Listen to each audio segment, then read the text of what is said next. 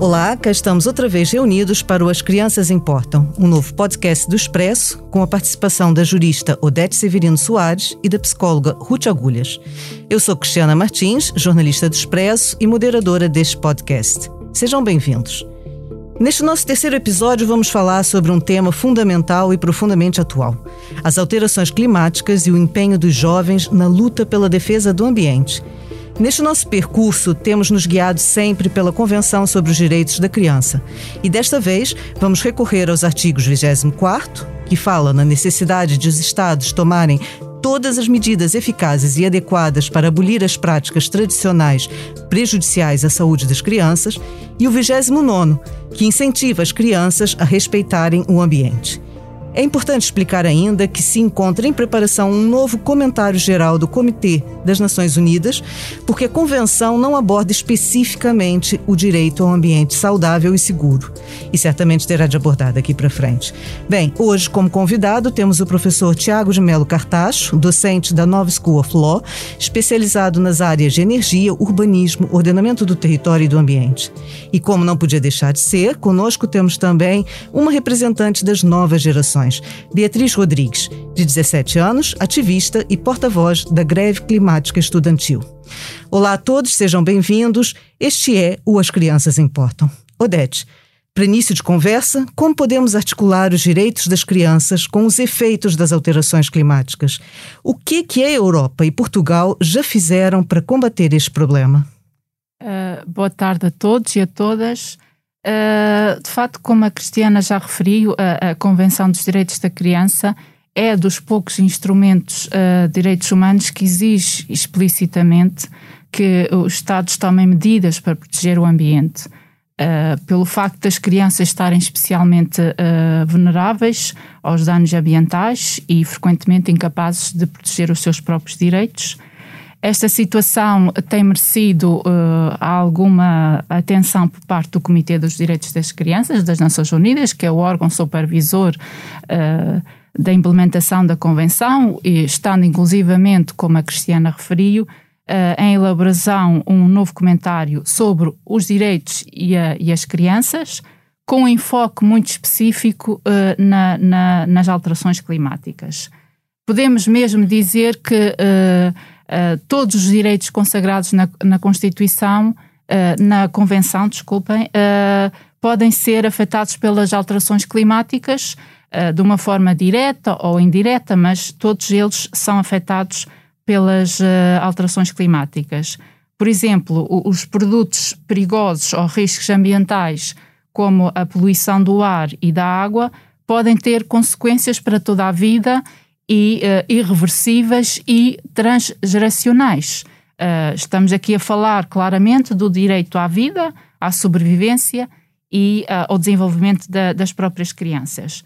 Esta situação em regiões mais pobres um, tem uma, uma, um efeito ainda maior, especialmente nas crianças daqueles grupos mais vulneráveis, como as crianças refugiadas, como as crianças com, com deficiência, uh, as crianças em situação de pobreza, esta, as alterações climáticas vão ter um impacto negativo ao nível da, da saúde, ao nível da, da, do acesso à educação, ao nível do, do acesso à habitação, no, no acesso à água potável e ao saneamento, mas também é verdade, e isso temos que, que, que, que admitir e, e, reconhecer, começa a haver uma consciência a nível mundial em relação à emergência climática e temos vindo a assistir que os Estados estão progressivamente a, a definir objetivos para reduzir as emissões líquidas uh, para zero até 2050. Uh, e aqui tenho que referir que uh, o Acordo de Paris, que está em vigor desde novembro de 2016, é um, um, um marco importante. Salientar, a título de curiosidade, que Portugal uh, logo em dezembro deste ano, de 2016, assumiu uh, o objetivo da neutralidade carbónica uh, até 2050 e foi a primeira nação a fazê-lo. Um, também é curioso, e gostava de referir aqui, que o Acordo de Paris, uh, no seu preâmbulo, refere as crianças e as alterações climáticas, mas depois, na, na sua parte operacional, nós vemos que isso não, não, não há nenhuma referência. O que ficou aquém das expectativas uh, e, e, e, revela um claro, uma clara. Uh, Uh, um, uma falta de compromisso, eu diria até de conhecimento por parte dos Estados da relação e o impacto que as alterações climáticas têm nos direitos fundamentais em geral e nos, e nos direitos das crianças. também é curioso referir que a Unicef, e num relatório que, que produziu, refere que um em cada cinco planos uh, apresentados pelos países ao abrigo do Acordo de Paris uh, uh, apenas mencionam a, a, as crianças e quando há uma referência muito superficial, não, não há uma, uma referência clara sobre o impacto. diria também que há uma vontade por parte da, da União Europeia a assumir um papel de liderança em relação às alterações climáticas e uh, vemos que a lei europeia do clima prova essa vontade da, da União Europeia. E esta circunstância assume uma relevância importante quando nós estamos nas vésperas da, da, da 26 Conferência das Nações Unidas sobre as Alterações Climáticas, que se vai realizar este ano em, em novembro uh, na, na Escócia e uh, onde se espera que as crianças e os jovens também tenham um papel uh, na, na, nessa, nesse âmbito. E finalmente eu, eu, eu, gostaria de falar sobre Portugal, uma vez que uh, considero que Portugal terá que dar passos visíveis em relação aos direitos das crianças e a atenção no, no sentido de relacionar o direito das crianças com as alterações climáticas e de um exemplo claro que é o projeto de base base de dados sobre o clima, que está em discussão uh, na, na, Assembleia da República, em que uh, seria uma oportunidade perdida se nesse, nesse projeto uh, lei de bases não constasse os direitos fundamentais e os direitos das crianças em particular. E na, na versão que nos foi dada a conhecer e no qual houve um, um contributo contou com a minha participação e com outras personalidades, incluindo do professor Tiago, em que isso não acontecia. E, portanto, eu estou com alguma expectativa do, do projeto final para perceber se efetivamente isso será uma preocupação para Portugal ou não, e que espero que seja.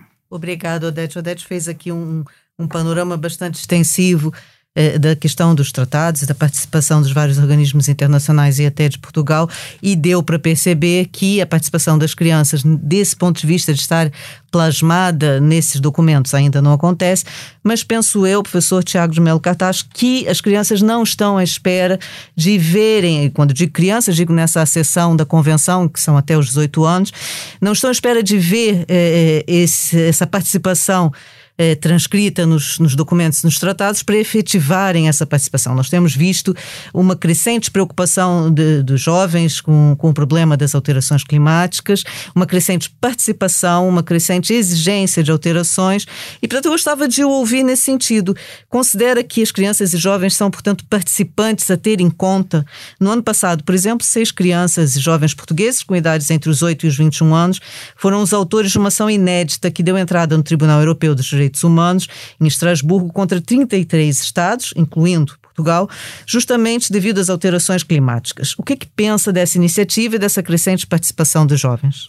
Antes de mais, muito obrigado pelo convite. Uh, este é um tema uh, que está, uh, que é cada vez mais discutido, porque a verdade é que até hoje a ideia que todos tínhamos era de que tínhamos de ser, tinham de ser os adultos sempre a tomar a iniciativa e, portanto, se quisessem proteger as crianças, tinham que ser eles a fazê-lo. Há realmente problemas jurídicos que é a própria capacidade judiciária, portanto, como é que uma criança pode intentar uma ação uh, no tribunal e, portanto, o direito ainda tem que resolver estas questões. Uh, mas a verdade é que, uh, com advogados, com organizações não governamentais, com outras soluções que é possível encontrar, isto uh, tem acontecido. Esse exemplo que dá é um exemplo paradigmático, porque foram realmente portugueses a tomar uma iniciativa destas, jovens portugueses uh, na Europa embora já houvesse alguns exemplos, por exemplo, ao Juliana Case no, no, no, distrito, no, no, no estado do Oregon, nos Estados Unidos, em que realmente foi intentada uma ação Uh, também chamaram-lhe Juliana, uh, com, com, no fundo criaram um nome para representar todos aqueles, todos aqueles jovens e, e, e, alguns dos jovens, um é até famoso porque é um hip-hopper, um cantor de hip-hop, uh, o X, e, e, este foi um exemplo e realmente temos jovens portugueses na linha da frente a fazer isto e serão exemplos para muitos mais fazerem pela Europa fora e pelo mundo fora. A verdade é que os jovens já começaram a perceber que, e quando digo jovens, digo as próprias crianças, começam a perceber com estes exemplos que cada vez mais o futuro está nas mãos delas. Uh, porquê? Porque uh, muitas vezes os adultos pensam no seu dia a dia, na sua, uh, nos seus negócios, na sua, nos seus objetivos, na no sua agenda, até, no não? seu é? conforto. E, obviamente, querem o melhor para os filhos deles, mas pensa-se muito a curto prazo. Isto acontece muito também com os políticos, não é? Pensa-se a curto prazo, pensa-se para a eleição e uh, é preciso realmente que uh, alguém tome a iniciativa e os jovens já começaram a perceber que o podem fazer e podem fazê-lo com as greves climáticas, podem fazê-lo não é só em tribunal, é possível fazer muita coisa. E um dos temas que, que tem sido muito discutido também é a própria participação dos jovens na, no decision making, portanto, no, no, nos procedimentos de tomada de decisão, uh, a própria participação dos jovens, porque não, na, na feitura das leis, no processo legislativo. Um, mas isto é também preciso que uh, a própria legislação e o próprio sistema jurídico nos permita uh, essa mesma participação a todos, a todos os, os cidadãos. Em todo o caso, como digo, este é um exemplo paradigmático. Uh, será o primeiro em Portugal e na Europa, uh, uh, e, haverá muitos mais, porque de certeza, porque este é um tema que, que, que está, obviamente, no, no, está a ser discutido e toda a opinião pública cada vez mais tem aberto os olhos para isto, e por isso mesmo acredito que é o primeiro de muitos na nossa realidade e, e, nós, aliás, há pouco tempo tivemos um, um webinar na, na, na, nova School of Law uh, em que tivemos como convidados uh, eh, um, o, o, o, relator de, das, das, das, Nações Unidas uh, exatamente para os direitos, para, para esta matéria, para os direitos ambientais e, e que também nos explicou muito como é que quais, poderiam ser os passos para proteger mais os direitos ambientais relativamente às crianças. Tivemos também uma, uma senhora que é a Laura Lundy que tem até uma, uma metodologia que já é aplicada uh, em vários locais do mundo para a participação uh, das crianças e, e, tivemos a Cláudia, que é uma uh, das jovens que participou neste, nesta, nesta ação e, e, e, e, o que é importante agora é que se dê o exemplo e que se comunique mais e que se mostre aos jovens que podem participar. Obviamente que os adultos têm um papel fundamental aqui, que é também na sensibilização e dar-lhes força. Por exemplo, nós vemos o caso da, da Greta Thunberg e ela ela teve uh, realmente a sorte de ter os familiares que a ajudaram e gente e adultos que também a ajudaram. Portanto, aqui é muito importante que haja colaboração, que os adultos também participem nisto, que deem oportunidade aos jovens uh, e às crianças. Uh, obviamente, ninguém sabe tudo. As crianças estão em crescimento e também precisam de ser acompanhadas e ajudadas em tudo isto. Agora, falta saber até que limite, qual é o limite e até que ponto é que, os, é que as crianças vão poder participar, agora ou no futuro, mas temos realmente de abrir mais caminho uh, a, esta, estas soluções. Portanto, é uma questão de colaboração intergeracional. Já vamos ouvir aqui a Beatriz a falar sobre isso, mas antes eu queria ouvir a Ruth. Ruth, nós aqui estivemos a falar de uma parte positiva eh, das crianças e jovens, que é através da participação e da tentativa de modificar o rumo do futuro, não é?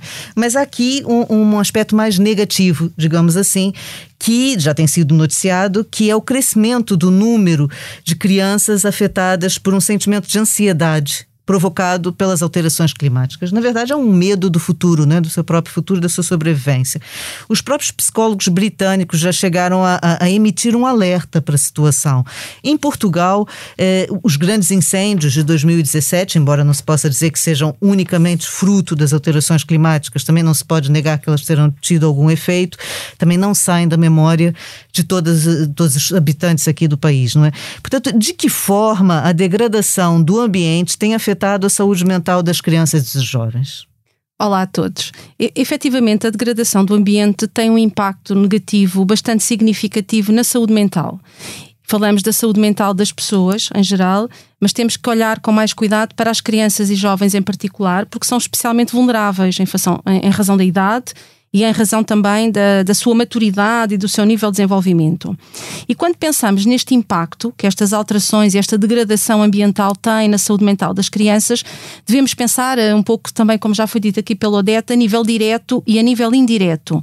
Pensando, por exemplo, ao nível direto, Vamos pensar, por exemplo, em alguns fenómenos meteorológicos mais extremos, os furacões, os incêndios, a elevação do nível das águas, que têm naturalmente depois um impacto e trazem alterações no solo, na agricultura, na produtividade daquelas uh, populações, muitas vezes com perdas de infraestruturas, de lares, com mortes, não é? Esse exemplo dos incêndios de 2017 é um exemplo, um exemplo perfeitamente paradigmático aqui em Portugal, que vão muitas vezes acentuar as desigualdades socioeconómicas que já existem nas famílias onde estas crianças estão inseridas, aumentando o risco de pobreza, de violência, em algumas situações também de violência ao nível até de conflitos armados, de migrações, e portanto temos aqui todo um conjunto de situações eh, muito preocupantes que naturalmente têm um impacto negativo na criança, aumentam o nível de stress, destrói-se no fundo nestas crianças e jovens que vivenciam estas situações, destrói-se destrói um sentido de previsibilidade e de segurança. O mundo, o mundo em geral passa a ser sentido como um mundo ameaçador, um mundo perigoso imprevisível e que eu não controlo. E esta, esta desesperança que surge relativamente ao futuro aumenta o risco de apatia, de quadros depressivos, de quadros de ansiedade. Temos muitas vezes situações, inclusive, de perturbação de stress pós-traumático e também aumenta não só os pensamentos relativamente ao suicídio, como também as tentativas ou mesmo os suicídios eh, consumados. Isto é um nível mais direto. Eh, rapidamente a um nível indireto. Temos, por exemplo, a poluição, temos as ondas de calor, que trazem também alterações emocionais e comportamentais. Uh, sabemos, e há muito que a investigação na área da saúde psicológica vem dando conta de que há, tende a haver um aumento do número de suicídios nos meses mais quentes, e, portanto, estas ondas de calor ou estas grandes assimetrias em termos de frio-calor, e falamos também, podemos falar mais lá à frente, talvez tivermos tempo para isso, sobre a questão, por exemplo, da pobreza energética e da incapacidade que muitas famílias têm em manter uma temperatura adequada à habitação. É verdade, Ruth, é um problema muito característico de Portugal, né? É. que se manifesta muito no nosso inverno. Manifesta-se e tem um impacto direto muito significativo no bem-estar das famílias. Famílias onde estão crianças aumentos de quadros de ansiedade, aumentos de ideação suicida. E, portanto, efetivamente, uh, e se nós pensarmos a Associação Americana de Psicologia, já há alguns anos que pondera incluir na, no nosso manual de transtornos mentais a chamada ansiedade climática. E, portanto, estamos a falar aqui de uma realidade que não pode ser descurada e que tem um impacto negativo a curto, médio e longo prazo nas crianças e nos adultos que com elas convivem.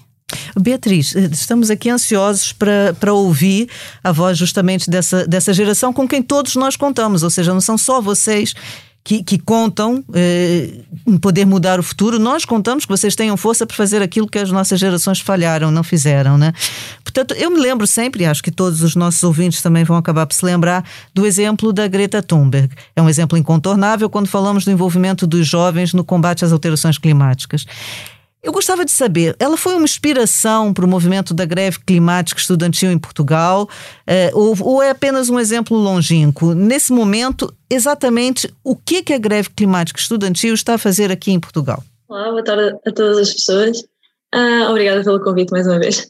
Uh, respondendo à pergunta, uh, na verdade, a greve climática estudantil surgiu de um apelo internacional do Fridays for Future para fazer uma greve às aulas, isto em, em março de 2019. Este Fridays for Future é um coletivo que surgiu quando a Greta começou a fazer as greves à sexta-feira. Por isso, sim, de facto, a greve climática estudantil surgiu porque a Greta começou esta iniciativa e há, obviamente, aqui uh, uma, uma ligação e uma conexão uh, muito, muito clara. Uh, em relação ao que é que a greve climática estudantil está a fazer neste momento, Uh, nós agora estamos a, a, começar a preparar as, as próximas mobilizações, que durante, vão acontecer durante o outono, e para além disto, uh, para além de só as, as mobilizações que eu falei, uh, temos algumas campanhas e, e projetos a decorrer desde algum tempo e que continuam prontos de pé, como o Climaticamente Falante, que é o nome que damos às nossas palestras, as palestras que temos dado e vamos continuar a dar em instituições de, de ensino. Um, e por outro lado, também estamos a trabalhar no, no Acordo de Glasgow. Uh, assim, muito, muito rapidamente, o objetivo do Acordo de Glasgow é um, justamente recuperar a iniciativa dos governos e instituições internacionais uh, de combater a, a, crise climática através de duas ferramentas de, duas ferramentas de ação. Uma delas é um inventário, que é basicamente um, inventário em Portugal que já, já, já foi lançado e, e está disponível para consulta, mas é, é muito rapidamente a informação desagregada das emissões uh, por setor e até por infraestrutura uh, aqui em Portugal e este trabalho está a ser feito um, em todo o mundo, um pouco por todo o mundo, por uh, várias uh, organizações uh, que assinaram o Acordo de Glasgow, neste momento acho que são mais de 170. E por outro lado, pronto, eu falei de duas ferramentas de ação e a outra delas é um, a Agenda pela Justiça Climática, que é, um, no fundo, o, o, espaço de estratégia e coordenação para, para este para um plano de ação consoante este, a informação dada pelo, pelo, pelo inventário. E pronto, neste momento, é, não, não estendendo muito, é, é este foco. Ô Beatriz, mas vocês estão a subir o tom da, da, das vossas manifestações, digamos assim, não é? Por exemplo, eu me lembro de agora muito recentemente uma manifestação ali perto do aeroporto, justamente a, a questionar é, é essa política de construção de um novo aeroporto ou não, e, e vocês já foram. Uh, digamos assim, controlados pela polícia, já houve ali um, uma intercalção, digamos assim, com a polícia. Portanto, vocês estão disponíveis para, para cada vez eh, avançarem mais nessas manifestações, ou não? Ah, bom, na verdade, essa, essa ação foi lançada no Encontro Nacional pela Justiça Climática, não é? Mas não foi diretamente organizada pela Greve Climática Estudantil. É importante fazer esta, esta, esta diferença. Um, mas uh, é um facto de que uh, cada vez mais tem que haver um fator inovação no, na forma como, como, fazemos as ações e a forma como, como também são, a ser encaradas, não é? Porque se há uma normalização na, na no, quando se encara as nossas ações, também tem que haver uma resposta em relação a isso. Estou a perceber. Portanto, eh, já agora, professor Tiago, a campanha do, do, do, Climate of Change realizou um inquérito a jovens dos 15 aos 35 anos em 23 países europeus, incluindo Portugal. E esse inquérito visava aferir as percepções e as atitudes eh, desses jovens em relação às alterações climáticas, migrações e ao atual modelo econômico. E constatou que a preocupação com as alterações climáticas é elevada em Portugal. Em cada 10 jovens portugueses, mais de 6, portanto 63%, estão muito ou extremamente preocupados com as alterações climáticas, em comparação com a média dos jovens europeus, que é inferior a 50%, é de 46%. Esses resultados surpreenderam? Olha, eu vou ser sincero, uh, não me surpreendem, uh, porque tenho tido a sorte de, de estar em contacto com os jovens já há alguns anos. Aliás, a, a, a, nova School of Law tem colaborado também com este projeto Climate of Change, através também do Instituto Marquês Valflor, e, e, temos percebido realmente uh, o interesse que os jovens têm tido relativamente a estas matérias. Obviamente que queremos sempre mais e, e, e ainda acredito que isto ainda vai crescer, estes valores vão crescer exatamente porque uh, Portugal tem a sorte de ter meios de comunicação, e não é por estar aqui num deles, mas que informam uh, corretamente sobre estas matérias. Obviamente podemos sempre fazer muito mais, como digo, mas, mas do meu ponto de vista, os nossos jovens têm tido a oportunidade de chegar Uh, provavelmente também porque têm, muito, têm a possibilidade do acesso à internet, uh, têm uh, o acesso a meios de comunicação que lhes permitem também informação de qualidade.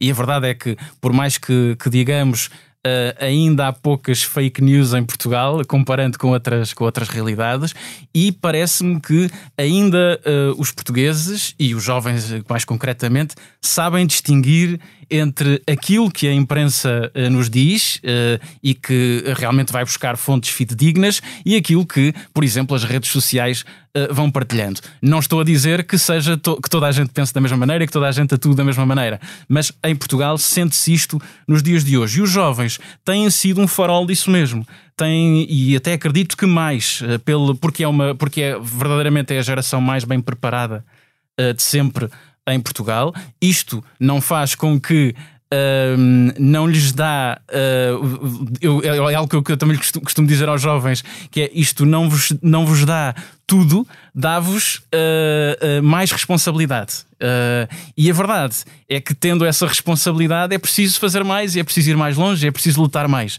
E posso dizer que, do meu ponto de vista, os jovens têm em Portugal uh, demonstrado preocupação, porque, como digo, têm acesso à informação e procuram-na também, uh, participam.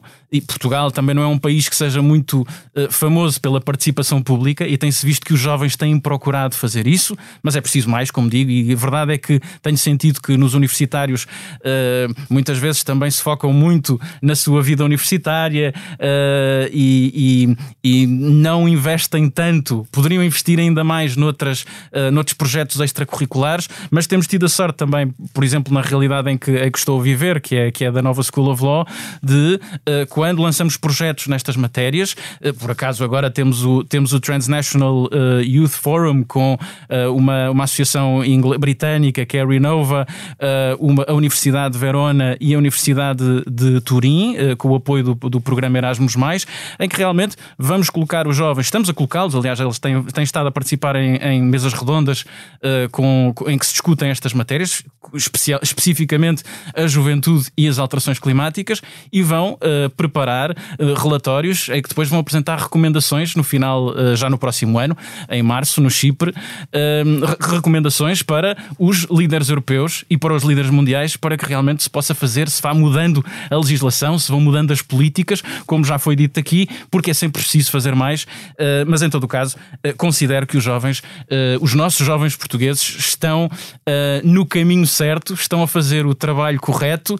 É importante é que lhes seja dada a mão também, que lhes seja dada a oportunidade de participar, porque as pontes e as ligações entre todos, a colaboração a, pela própria justiça intergeracional é fundamental, porque a verdade é que eles são o nosso tesouro, é o melhor que nós temos é a juventude, Exatamente. são os jovens, e portanto temos que garantir que eles possam depois ter outros tesouros daqui para a frente. E é por isso que todos eh, vamos trabalhando nestas matérias exatamente para concretizar esses objetivos. E não os precisamos esperar que eles cheguem às universidades, não é? Já no secundário eles começam a, a levantar a voz e se fazer ouvir. Um, Odete, eh, escreveu já num artigo aqui no, no, próprio Expresso Online que, eu passo a citar, a Organização Mundial da Saúde referia que 1,7 milhões de crianças morrem a cada ano devido a danos resultantes da degradação ambiental e que, com o avanço das alterações climáticas, esse número aumentará drasticamente. Até 2050, espera-se que mais 24 milhões de crianças sejam afetadas pela crise climática.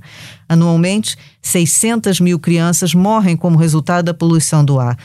Deixo aqui de citar o seu artigo, mas passo a lhe perguntar: como é que podemos tentar parar com essa tra tragédia? Esse é um problema que nos diz respeito a todos, não é? Estamos realmente, podemos dizer que estamos realmente perante uma violação dos direitos das crianças? Uh, sim, é verdade. Foi uma, é uma citação do, do artigo que eu escrevi para, para o Jornal Expresso Online e é uma, situa é uma situação que exige uma resposta uh, urgente por parte do, dos países. A propósito de, de, dessa citação, eu gostava de referir uh, o, uma, uma intervenção do secretário-geral das Nações Unidas, António Guterres, em dezembro de 2020, a propósito da comemoração do Acordo de Paris, que eu falei há bocado, um, em que apelou aos líderes mundiais que fizessem o que é necessário para garantir um futuro aos seus filhos e netos, dado que o mundo ainda não está no caminho certo para travar as alterações climáticas e apelando que no âmbito da Agenda uh, 2030 fossem definidas novas metas e, e mais ambiciosas para 2030. Uh, no entanto, eu gostaria de, de, de sublinhar uma, uma, uma, situação que eu acho que é importante, que quando falamos de direitos humanos, e em particular em direitos uh, da, das crianças e a sua relação com as alterações climáticas, somos confrontados com uma triste realidade que é a, a informação é escassa, uh, não permitindo uma avaliação real uh, do impacto negativo das alterações climáticas na proteção dos direitos da, da criança. Uh, eu digo isto porque tenho dedicado algum tempo e, de, de, a estudar esta matéria e, de facto, foi uma, uma situação que, que, que, que senti e, e, e, de facto temos que investir mais em termos de conhecimento. Esta circunstância leva a que os países, de modo geral, tenham uh, um conhecimento limitado dos efeitos e das consequências que as alterações climáticas podem ter nos direitos e nas vidas das crianças.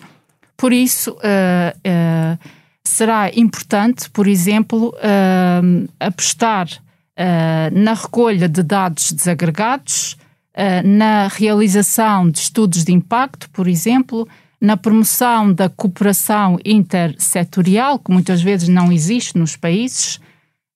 no entanto, como o professor Tiago já referiu, os países têm vindo a ser cada vez mais escrutinados, exigindo-se que sejam responsabilizados por esta violação, uh, que podemos dizer que é uma violação dos direitos da criança. Eu digo isso com todas as palavras.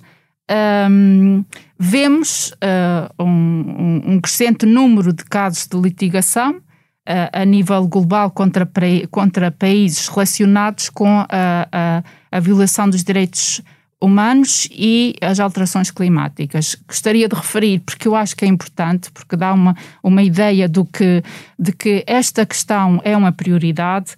Uh, que tivemos uh, recentemente os casos favoráveis dos tribunais da, da Alemanha e da Bélgica, mas anteriormente já tínhamos tido uh, os casos da Holanda e, e da França, e, e os tribunais uh, uh, condenaram estes países por não cumprirem os seus uh, compromissos europeus e globais em matéria de redução de emissão de, de, de, gases com efeito estufa. E também acho que é importante aqui para a nossa conversa, porque é este dado que é o caráter não vinculativo dos instrumentos internacionais que tratam as questões ambientais, como o Acordo de Paris, Uh, em contraponto com a, a emergência uh, de dar resposta à proteção do ambiente, a nível nacional, faz surgir uh, novas, novos mecanismos de resposta. E um deles é, sem dúvida, a, a litigância climática, em que os cidadãos recorrem aos tribunais para ver os seus direitos fundamentais protegidos face às consequências climáticas. Uh, e como última nota, gostaria, uh, gostaria de deixar esta, esta mensagem, que é importante que os governos tomem consciência que vão ser responsabilizados pela inação uh, em relação à proteção dos direitos das crianças. Isso eu não tenho a menor dúvida. E por isso é necessária a adoção de uma abordagem abrangente, estabelecendo princípios e objetivos gerais para as respectivas políticas nacionais em matéria ambiental para as próximas décadas. Ruth, saindo da governança dos Estados, entrando na governança das famílias, não é? Um, qual é a melhor forma de abordar esses temas com as crianças e com os jovens? Ou seja, para os pais, para os encarregados de educação, dentro de casa, no âmbito das conversas, devemos ser nós, pais, adultos, os primeiros a, a, alertar as crianças e jovens para a gravidade do problema e para os riscos do futuro?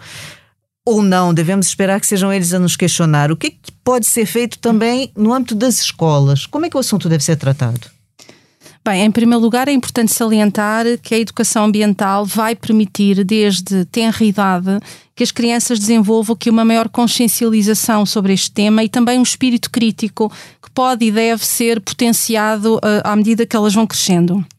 Naturalmente, que esta educação ambiental e esta reflexão deve começar em casa, deve ser complementada na escola e aqui evitarmos um bocadinho aquela perdoe-me a expressão, mas um bocadinho às vezes aquela guerra que é a escola delega em casa, a casa delega na escola e depois na prática todos delegam nos outros. Não, vamos tentar olhar para nós, não é? Cada um de nós no contexto onde nós estamos com as crianças e eu aqui queria salientar, não nos esquecermos também dos outros contextos onde as crianças se movimentam. Esquecemos muitas vezes, falamos na escola, e esquecemos muitas vezes, por exemplo, do Das atividades desportivas, do centro de explicações, de um sem número de, de contextos que as crianças uh, onde estão inseridas. E de facto, a melhor forma, independentemente agora do contexto, é a modelagem. E o que é que é a modelagem? A modelagem é ensinar mostrando, é dar o exemplo. E portanto, os adultos aqui, independentemente de serem pais, professores, educadores, devem mostrar. As crianças aprendem muito por observação, não é? Por aquilo que veem os adultos a fazer. Os adultos são os modelos e é essa modelagem que tem que de facto ser mais assumida enquanto tal. Depois de modelar, de mostrar, devem encorajar a criança a repetir determinadas ações, a adotar determinados comportamentos, devem depois orientar a criança para que, para que ela consiga progressivamente ir conseguindo ter determinados comportamentos de uma forma mais autónoma e ir dando feedback para que a criança perceba efetivamente o que é que ainda pode ser melhorado. Eh, eu, de uma forma resumida, diria que os pais, adultos, de uma forma geral, deverão. Deixo-vos aqui quatro dicas, não é? Por um lado, utilizar as, as situações mais pequenas do dia a dia, mais cotidianas, para ajudar as crianças a questionarem-se e a promover a reflexão, para olharem para o meio envolvente de uma forma um bocadinho mais crítica, desde a planta na sala que morreu por falta de água, desde a queda de granizo, desde os verões com 40 e tal graus e depois temos os invernos com não sei quantos graus negativos. Aproveitar estas questões do dia a dia para potenciar esta reflexão. Por outro lado, criar hum, cada vez mais oportunidades de contacto com a natureza. É preciso que as crianças conheçam para poderem valorizar, para depois poderem proteger. É um caminho que tem que ser feito. Por outro lado, envolver também a criança num cuidado ativo, torná-la agente, um agente ativo de participação no cuidado com as plantas, no cuidado com os animais, com a pequena horta, nem que seja um vaso. Na poupança de água na hora de tomar banho? Exatamente, isso era a minha quarta dica, que é esta preocupação em nos pequenos hábitos, podem parecer pequenos, mas não são, não é? Do dia a dia, desde o separar o lixo, desde o fechar as torneiras enquanto lava os dentes, desde preferir um duche duche, que também vai fechando a torneira, um banho de imersão, apagar as luzes, reciclar, compostar, etc. Portanto, os adultos têm aqui um papel de modelos. E era isso que eu queria aqui deixar muito claro, porque quando nós não temos ou não adotamos os comportamentos ajustados como é que podemos esperar que a criança os adote? Muito importante, Ruth. Isso é realmente são dicas concretas que, que podemos praticar no dia a dia. Beatriz, é, de forma resumida, para concluir, quais as vossas prioridades daqui para frente, né? os vossos grandes objetivos? E tem uma pergunta fundamental, quer dizer, a Beatriz, enquanto representante das novas gerações, está otimista quanto ao futuro ou sente que será uma adulta em risco devido aos danos que já foram feitos no ambiente? Uh, bom, então, eu acho que a forma mais resumida de definir mesmo a nossa prioridade é o continuar a mobilizar pessoas, mobilizar ainda mais do que, do que as que já mobilizámos, trazê-las para a rua. Uh, isto é mesmo muito importante e, e, e, é por isso que diria que é, que é mesmo a nossa, a nossa prioridade. Uh, bom, em relação ao meu, ao meu otimismo, eu não acho que sou uma pessoa negativa, aliás, tento sempre ver o, o lado bom das coisas, mas eu acho que uh, vou ser de facto uma, autoria, uma adulta em risco. Uh, tudo aponta para isso, até os melhores cenários. Uh, por isso, eu gostava mesmo de me sentir otimista, mas a realidade é que cada vez menos me sinto assim e cada vez mais é, é flagrante que o que está a acontecer é um caminho para o caos climático e, e isso é mesmo preocupante, por isso não diria que sou otimista, não. Pois esse é o fim de uma, de uma conversa que não era o fim que nós gostávamos de ouvir, não é? Mas, mas também é importante que seja uma conclusão aqui sublinhada, justamente para ver se ainda vamos a tempo de, de fazer mudanças de comportamento, não é? Para sintetizar a nossa conversa, eh, eu acho que aqui é necessário, é importante sublinhar que este é um tema que nos toca a todos, a nossa própria sobrevivência e, como aqui a Beatriz disse bem, a viabilidade do nosso futuro. Portanto, é, é um tema independente da idade dos envolvidos, como o professor Tiago aqui diz, exige colaboração intergeracional e que nos deve, sobretudo, convocar a ação e a mudança de comportamentos. O relógio já está a soar. Esse debate hoje foi uma forma de contribuirmos para o esclarecimento sobre os efeitos das alterações climáticas e o impacto que estas têm no futuro das novas gerações. Se calhar saímos daqui, todos nós, um pouco menos otimistas, mas também um pouco mais ativistas e defensores da causa ambiental. Agora, como já é tradição nesse podcast, antes de nos despedirmos, vamos fazer as nossas sugestões para a próxima quinzena. Eu, como sempre, fui à estante lá de casa buscar um livro, sou uma defensora do papel, trabalho com ele e não abro mão de aproveitar a oportunidade para divulgar mais um livro. Desta vez trouxe o Lá Fora, da editora Planeta Tangerina, que nada mais é do que um guia que nos ajuda e incentiva a descobrir a natureza, como a Ruth disse, nós temos que ir pra, lá para fora. Muito adequado, portanto, para um episódio sobre a necessidade de protegermos o ambiente. Um livro cheio de curiosidades, ilustrações e sugestões que nos empurram para os braços da natureza e que eu recomendo. Odete, o que, que nos trouxe hoje? Um, eu gostaria de convidar todos os nossos ouvintes a participar uh, no próximo dia 9 de julho no evento de lançamento da versão amiga das crianças do Guia do Mecanismo de Revisão Periódica Universal, que foi uma publicação traduzida para a língua portuguesa por mim. Uh, é um evento online, vai se realizar à margem da sessão do Conselho de Direitos Humanos das Nações Unidas, uh, que está a decorrer em Genebra. Só para explicar o que é que é isto, uh, este mecanismo tem como objetivo avaliar a situação dos direitos humanos de todos os países membros das Nações Unidas a cada quatro anos.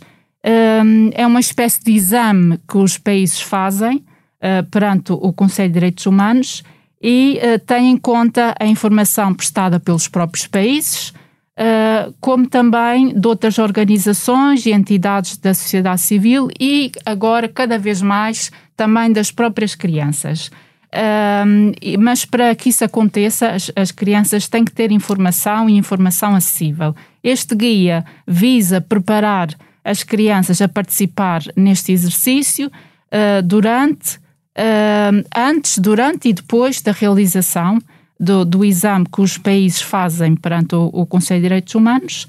E neste evento estará presente, estarão presentes, além de mim, o embaixador português em Genebra, o secretário-geral uh, uh, da Comunidade dos Países de Língua Portuguesa, assim como várias crianças uh, provenientes destes países, onde vamos ter um diálogo interativo com perguntas e respostas sobre o guia e a forma como as crianças podem participar.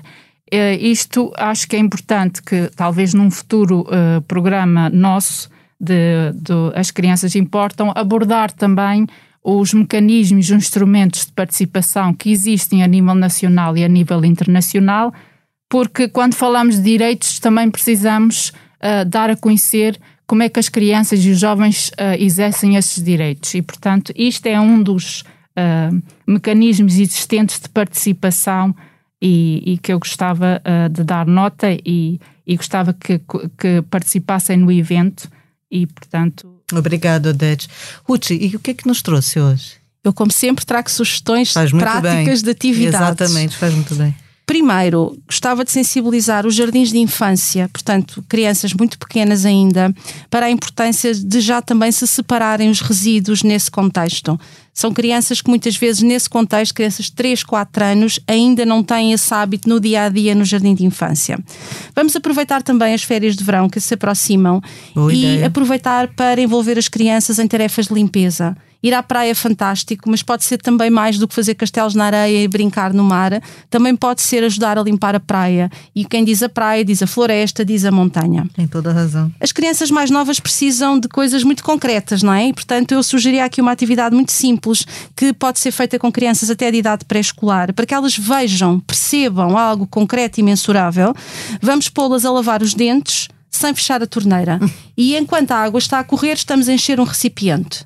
E depois vamos fazer a mesma atividade de lavagem dos dentes, mas fechando a torneira quando não é necessário tirar água e vamos medir essa mesma quantidade de água. E elas olham para dois recipientes e veem a diferença. Percebem logo, claro. Percebem logo e uma criança de 3, 4 anos percebe isso. Por último, uma atividade que também pode ser incentivada com crianças, que eu gostaria de chamar, por exemplo, o feira de garagem ou feira da bagageira do carro, que era pegarem nos brinquedos que já não gostam ou que já não estão adaptados para a sua idade e já não brincam e pensar que o usado vira novo e potenciar, por exemplo, no bairro, naquele condomínio, no, no, naquela aquela aldeia, como é que podem trocar estes brinquedos entre si? É uma forma de dar nova vida a estes materiais, é uma forma também de potenciar o convívio e a participação comunitária das crianças e é uma forma de reciclar. É verdade, exercer a cidadania, a sociedade civil cada vez mais participativa. Eu queria agradecer mais uma vez a presença do professor Tiago, da Beatriz. É, também é aqui tradição, é, nós fazemos uma pergunta aos nossos convidados. É, um desejo para o futuro, professor Tiago, o que, é que gostaria?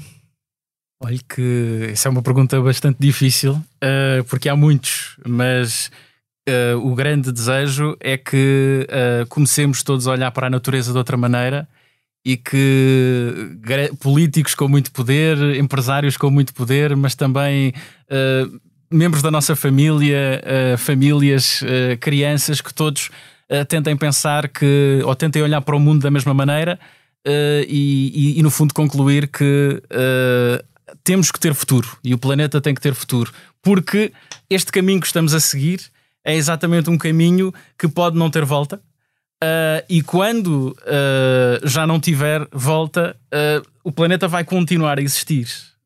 nós é que não. Exatamente. Beatriz, o seu desejo de futuro? Bom, uh, sendo que um desejo pode ser tudo, até o impossível, claro que o meu desejo seria não haver crise climática, nem nenhuma crise, nem injustiça social, uh, mas isto seria assim um, um, um, mundo muito diferente do que, do que temos hoje. Um, por isso, assim, um desejo uh, também já muito ambicioso, mas mais real, seria ação, ou seja, a ação real de, dos governos e não a ação temos visto até agora. Por isso, talvez seria esse o meu desejo. Pois conjugamos aqui dois desejos: um de futuro não é? De sonho e outro de ação concreta. Acho que, que é, um, é, uma boa conclusão. Eu quero agradecer a todos. A conversa penso que foi muito interessante. Espero que tenha sido também útil. Daqui a 15 dias cá estaremos outra vez reunidas e vamos debater o empreendedorismo e a participação das crianças e jovens nas decisões que impactam nas suas próprias vidas. Um tema desafiante, portanto, e que desde já promete um ótimo debate. Até lá, não se esqueçam, estamos à espera das vossas partilhas, das vossas sugestões de temas, preocupações e conversas que gostariam de ter conosco e com os outros convidados. Podem seguir e subscrever o As Crianças Importam nas plataformas que utilizam para ouvir podcasts e também no site expresso.pt. Até lá, muita saúde a todos e tudo de bom. Obrigada.